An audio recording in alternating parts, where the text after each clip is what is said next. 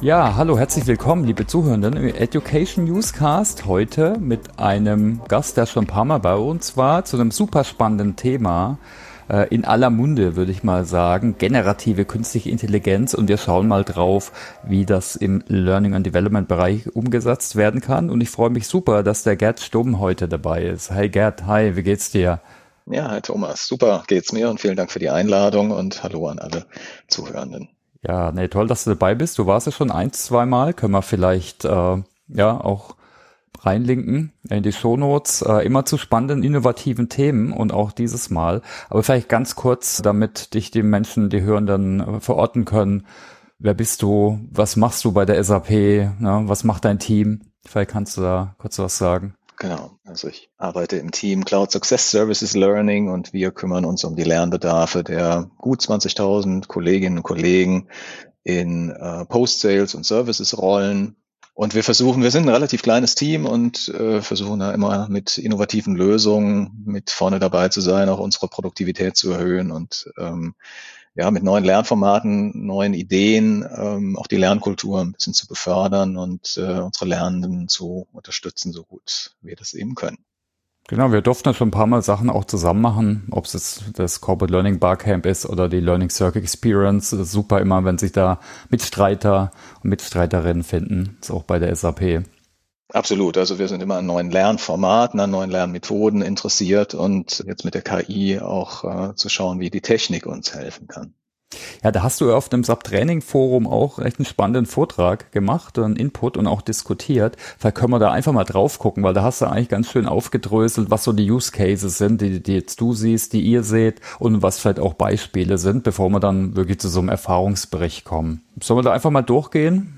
Klar, das können wir auf jeden Fall machen. Also ganz grundsätzlich sehe ich die KI und speziell die generative KI im Moment als eine Möglichkeit an, um unsere Fähigkeiten und Möglichkeiten als äh, Learning und Development Team zu erweitern und zu ergänzen. Ich persönlich habe jetzt eigentlich nicht die Befürchtung, dass, dass uns die Technik ersetzen könnte, sondern vielmehr, dass sie unsere Möglichkeiten erweitert. Also hinsichtlich zum Beispiel der Geschwindigkeit, also dass wir Produktivitätsgewinne haben. Bezüglich der Qualität, dass wir Inhalte in besserer Qualität erstellen und verteilen können und auch hinsichtlich der Skalierung, also dass wir mehr Lernende erreichen mit unseren Angeboten. Da sehen wir vielfältige Möglichkeiten. Es gibt sicherlich ein paar Bereiche, die sind äh, relativ naheliegend und mhm. äh, alle diejenigen äh, von den Zuhörern, die sich schon mal ein bisschen mit generativer KI und jetzt speziell natürlich Tools wie ChatGPT beschäftigt haben, werden das sicherlich wiedererkennen. Also wenn wir jetzt im Lernkontext sind, dann ist naheliegend, dass wir Unterstützung von der Technik uns äh, geben lassen beim Thema Instruction Design und bei der Inhaltserstellung. Konkrete Beispiele wären, dass man sich einen Titel für ein Trainingsprogramm generieren lassen kann oder Vorschläge zumindest dafür. Man kann sich die Struktur für ein neues Trainingsprogramm vorschlagen lassen oder Ideen generieren lassen für eine solche Struktur. Äh, was wir konkret auch gemacht haben, waren Lernziele formulieren zu lassen. Also wenn man der mhm. KI schon mal den Titel des Programms und das Zielpublikum und vielleicht noch ein paar mehr Kontextinformationen mitgibt. Ähm, dann kann man sich Lernziele vorschlagen lassen oder aber auch vorhandene Lernziele überarbeiten lassen. Entweder sprachlich, dass sie halt eine bestimmte Sprachform haben sollen, immer mit einem starken actionable Verb anfangen sollen. Oder was sehr interessant auch ist, ähm, wenn man die KI benutzt, um in den eigenen Ideen und Vorschlägen äh, Lücken mhm. finden zu lassen. Also dass man eine Liste von Learning Objectives dem Tool gibt und sagt, äh, was fehlt denn da? Oder hast du noch Ideen, was wir noch zusätzlich mit aufnehmen sollten? Was wäre noch wichtig? Also das ist ein sehr interessanter Ansatz, der eigentlich immer sehr gut funktioniert und auch interessante Ergebnisse bringt. Andere Beispiele jetzt aus dem Bereich Content äh, Generation sind zum Beispiel, sich Aufgaben und Aktivitäten erstellen zu lassen. Mm. Das hat auch wirklich sehr gut funktioniert, bis hin wirklich zu Multiple-Choice-Aufgaben inklusive der Ergebnisse. Dass man auch sagen kann, dass die unterschiedlichen Alternativen, die man bei einer Multiple-Choice-Aufgabe hat, halt nicht zu einfach sein sollen, ähm, dass sie äh, auf bestimmte Aspekte eingehen sollen wir haben weiterführende Aktivitäten uns generieren lassen, also Reflexionsaufgaben, so also dass die Lernenden nach dem Training die Möglichkeit haben, nochmal über das Gelernte zu reflektieren, über ihr neues Wissen und das gegebenenfalls zu vertiefen.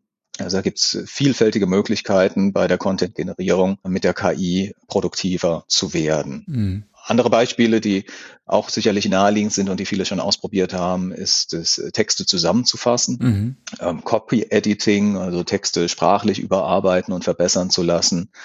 Ja, das sind äh, so ein paar Ideen, die, sagen wir mal, jetzt relativ nahe liegen, wenn man sich mit generativer KI so ein bisschen beschäftigt. Also Texte zu erzeugen, Texte zu verbessern, Texte zu überarbeiten. Und äh, die Beispiele, die ich genannt habe, das sind jetzt alles Dinge, die wir tatsächlich in unserem Team ausprobiert haben und mit Erfolg auch ausprobiert haben. Ja, und dann du hast du manche Sachen genannt, auch noch, die auch auf der Hand liegen, ne? so Kommunikation und Marketing. Das kommt, äh, genau, das, mhm. das, wäre jetzt so ein, so ein nächster Bereich, den, mhm. äh, den wir auch ausprobiert haben tatsächlich. Wie gesagt, Kommunikation, Marketing, also im äh, Kontext von Lernprogrammen. Auch hier wieder Inhaltserstellung, also sei es, dass man Artikel für ein Newsletter erstellt oder für eine SharePoint-Seite oder ähm, Beschreibungstext für das Lernprogramm, den man dann im Learning Management System ablegt. Mhm dass man so Copy-Blocks erstellt, also in, zu einem bestimmten Thema einen Text schreibt und den dann in 100, in 200, in 300 Wörtern ähm, oder Zeichen oder je nachdem, also in bestimmten Längen vorbereitet, den man dann in weiteren Marketingmaterialien verwenden kann.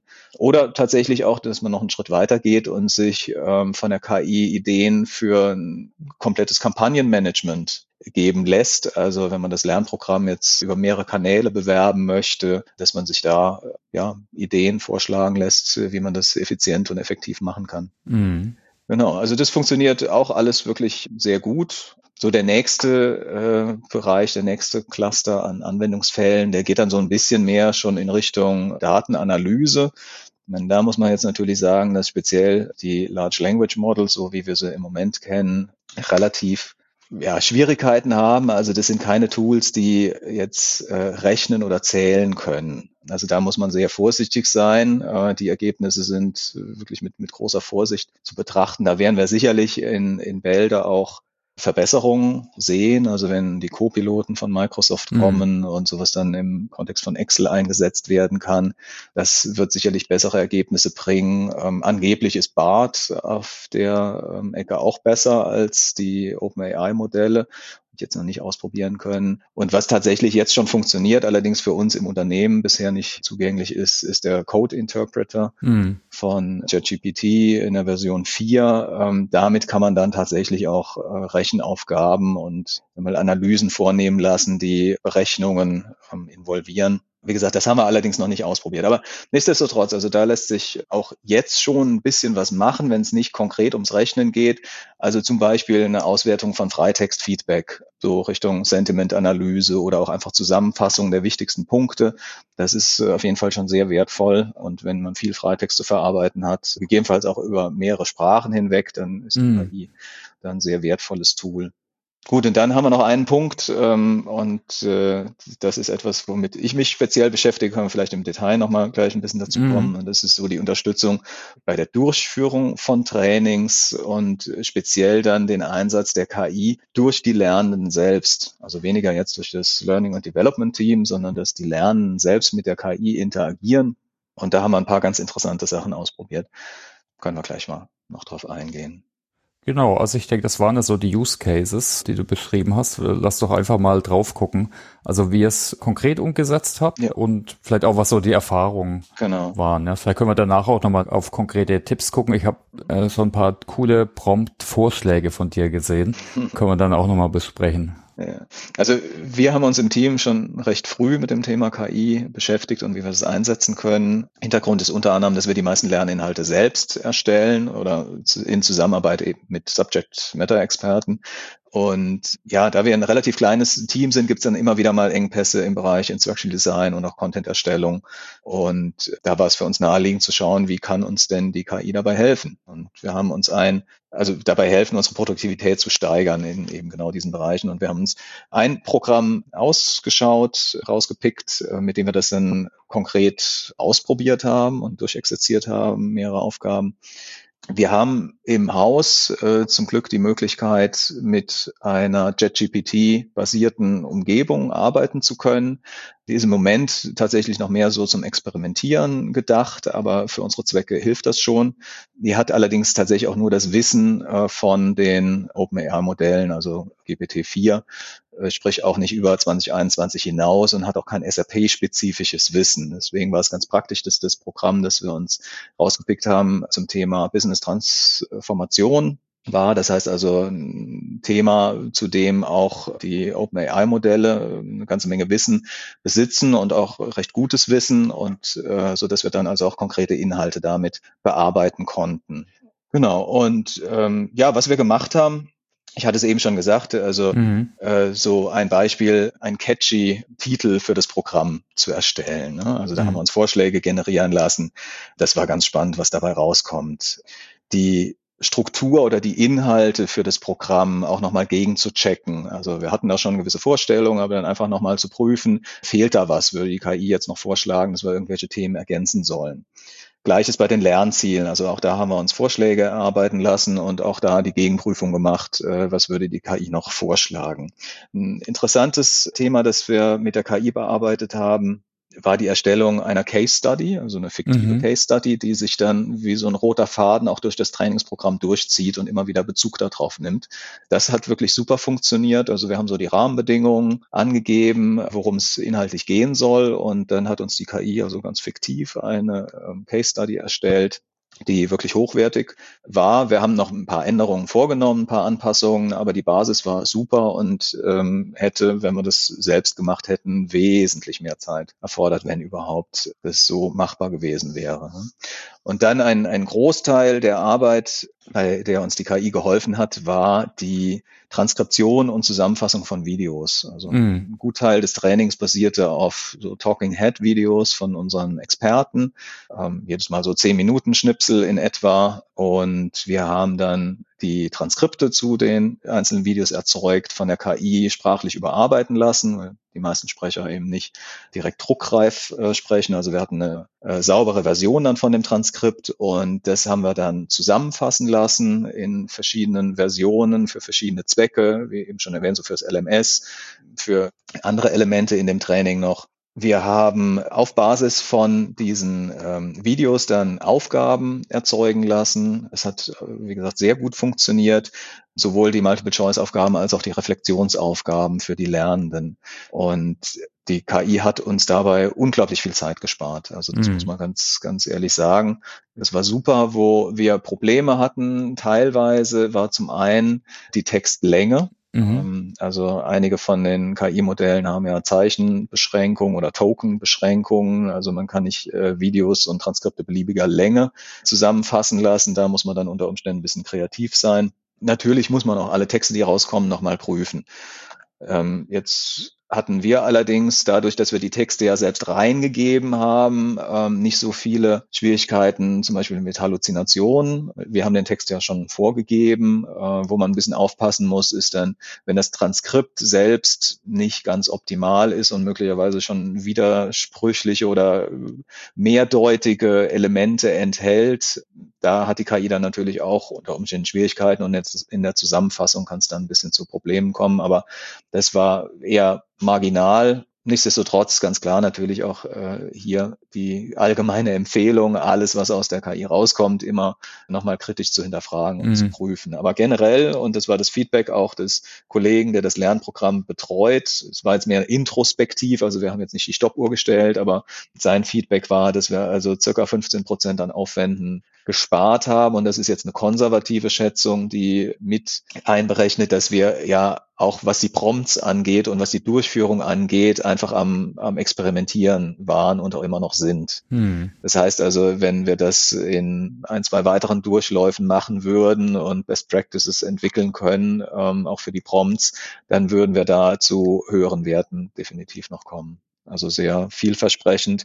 Und zusätzlich war noch das Feedback jetzt rein über die Produktivität hinaus, dass wir mit der KI tatsächlich neue Ideen entwickeln konnten, die so nicht in das Training eingeflossen wären, wenn wir nicht mit der KI gearbeitet hätten. Hm. Ja, wegen der Transkription, da muss ich dich nochmal mit dem Christoph äh, verbinden. Wir hatten nämlich erst eine Podcast-Aufnahme auch zu KI im Podcasting und da hat der Christoph mal genau beschrieben, wie er das Transkript macht. Und genau das Überarbeiten ist halt da immer eine Challenge. Äh, wenn man da was mit einer KI machen kann, müssen wir mal gucken. Aber auch da ist Textlänge und Zeichenlänge ist eigentlich eine Challenge, aber kann man vielleicht ein bisschen was machen.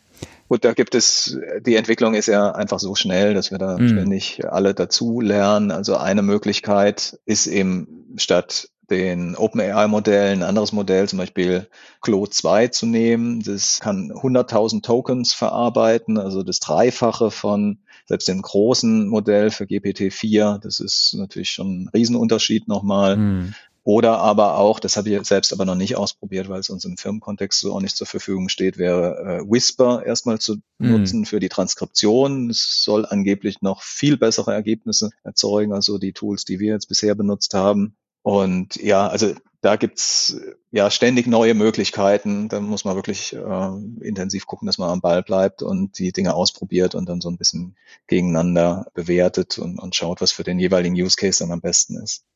Hast du da vielleicht noch andere Tipps so für Praktika? Also jetzt, äh, ich meine, so ein Tipp, was du jetzt gerade gegeben hast, ne, das Sprachmodell je nach Ziel zu wählen, das ist eigentlich ein guter Punkt, ne, dass man nicht immer mit ChatGPT arbeiten muss. Es gibt ja noch andere. Äh, klar, wenn Bilder machen willst, gibt's eh nochmal ganz andere, aber das mit Claude 2 war eigentlich ein, ein guter Hinweis. Hm. Gut, ich meine, also wir sind jetzt in der Firma hier in der glücklichen Situation, dass wir verschiedene Modelle im Zugriff haben. Mhm. Zwar nicht ähm, als Chat, aber doch mit einem einzelnen Prompt drauf zugreifen können. Das äh, ist jetzt vielleicht nicht für jeden so gegeben.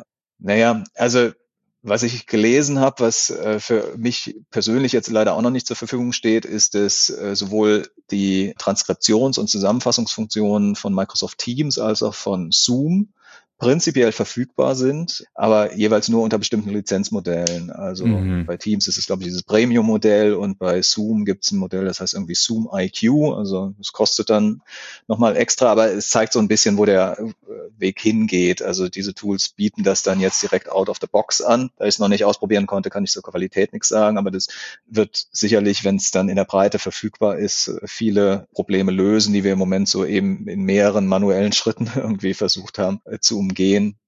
Dann, wie eben schon erwähnt, also Whisper in Zusammenarbeit mit GPT-4 bietet sicherlich auch vielfältige Möglichkeiten und bei OpenAI gibt es auch ein Tutorial dazu. Also wer da technisch bewandert ist und die entsprechenden Möglichkeiten hat, kann das sicherlich auch gerne mal ausprobieren. Ähm, ich denke, die Ergebnisse sollten gut sein. Mhm. Ja, und äh, was wir im Rahmen auch vom Corporate Learning Camp ja äh, zusammen ausprobiert haben, war, wie man tatsächlich lange äh, Transkripte bearbeiten kann. Und da gibt's dann verschiedene Möglichkeiten. Also entweder macht man PDF draus und nutzt irgendwelche Tools, die PDFs verarbeiten können, wobei dort auch nicht unbedingt der volle Text dann bearbeitet wird. Das muss, das muss man sich dann bewusst sein, sondern wird erstmal ein Index erstellt und der dann wiederum zusammengefasst.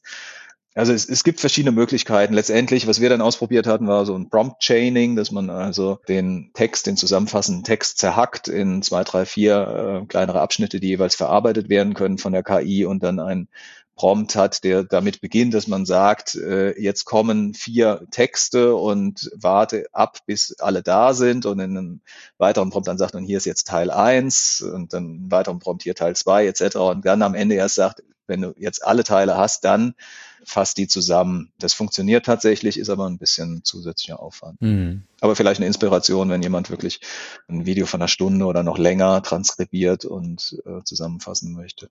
Ja, also was wir erst gemacht haben, wir haben ein HTML-Dokument gemacht und haben dann GPT-4 mit Webzugang genutzt, äh, was wir interner nutzen können. Und da hat es dann funktioniert, aber war dann echt viel Aufwand auch.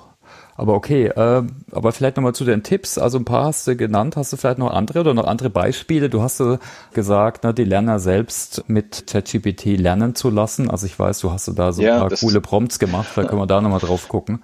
Das finde ich tatsächlich total spannend und das mhm. ist etwas, was wir jetzt eben im Rahmen von zwei Lernprogrammen auch so ein bisschen pilotieren und ausprobieren. Also da geht es dann darum, dass die lernen, die die KI nutzen können zum Selbsttest oder zur Vertiefung äh, eines Themas oder auch ja um so Lerncoaching mhm. äh, zu bekommen. Und da zentral ist eben die Dialogfunktion, ähm, die speziell ChatGPT ja bietet. Und ein konkretes Beispiel, das wir da jetzt umgesetzt haben, ist ja ein, ein offener, open-ended äh, Dialog, äh, so im Sinne eines sokratischen Dialogs. Also muss jetzt dazu sagen, also wir haben die Beispiele, die wir jetzt eben äh, umsetzen und mit denen wir experimentieren, das sind wirklich Experimente. Also so verkaufen wir das auch. Das sind also keine Bestandteile, die jetzt für das Trainingsprogramm verpflichtend sind oder äh, notwendig zum Verständnis, sondern sind optionale Elemente, im Prinzip eher so am Ende des Lernprogramms, die wir den Lernen anbieten, um halt ja eben ihr Wissen noch weiter zu vertiefen,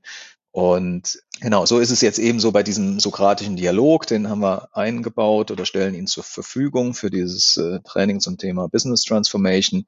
Und da können die Lernenden dann in einen Dialog eintreten, der damit beginnt, dass, äh, jetzt suche ich gerade mal den, den Prompt und den können wir sonst auch in die Show Notes gerne mit reinhängen. Mhm. Ne? Ähm, also wo wir dem äh, der KI eine Rolle zuweisen, so als als Learning Coach und dann sagen, äh, engage in enriching Socratic Dialogue zum Thema. Das sind jetzt vor allen Dingen so die, wir nennen es Advisory Skills, also so die ja, früher hätte man vielleicht gesagt Soft Skills, die notwendig sind, um als Berater mit dem Kunden das Thema Business Transformation zu besprechen. Ne? Und dann startet die KI dann mit einer Frage, was man denn jetzt zum Beispiel unter dem Thema Critical Thinking versteht oder bietet ein Szenario und fragt, wie man sich denn dort dann verhalten würde. Und basierend dann auf dem Input des Lernenden entwickelt sich dann ein Dialog. Der ist also in keinster Weise vorgeskriptet, sondern